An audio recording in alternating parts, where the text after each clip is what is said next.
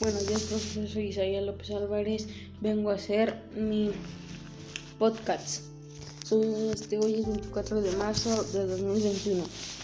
La guerra de los monstruos y otras razas. Personajes, muchos monstruos, humanos y las razas.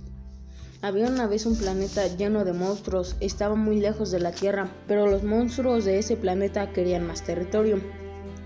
Se querían adueñar del planeta Tierra. Tenían un plan, venían con un ejército de monstruos, Pacalichu se llamaba el líder. Venían a la Tierra, pero ellos no sabían que la Tierra tenía cuatro razas y a la feroz Titanoboa. Las cuatro razas eran humanos, hadas, gigantes y dioses. Los monstruos llegaron destruyendo todo. Había megarañas. Pacalichu era un gran dragón y la Titanoboa se enfrentó a él, pero había desventaja, ya que se enfrentó a él, pero había desventaja, ya que no volaba, mientras las otras razas se enfrentaban a los monstruos.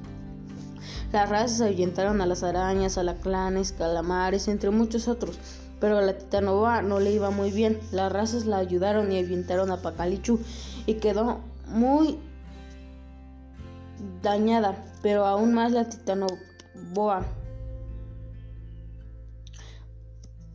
Y ahuyentaron a Pacalichu y quedó muy dañado, pero aún más la Titanoboa con muchas piedras malas y muchas pérdidas de los cuatro de las cuatro razas. Los dioses fueron en busca de los dragones para encontrar a Pacalichu, pero no lo hallaron. Mientras tanto, la Titanoboa se recuperaba.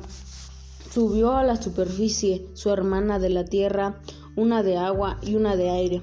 Eran imparables. Habían ideado un plan para destruir al dragón Pacalichu. Pacalichu regresó muy fuerte a la tierra con sus tropas, pero no sabían lo que esperaba la lo que los esperaba. La serpiente de aire enredó, lo, lo enredó, lo tiró al piso y las demás le inyectaron veneno, mientras las razas acababan con los demás. Y así murió Pacalichu y sus tropas. Ahora las titanoboas son protectoras.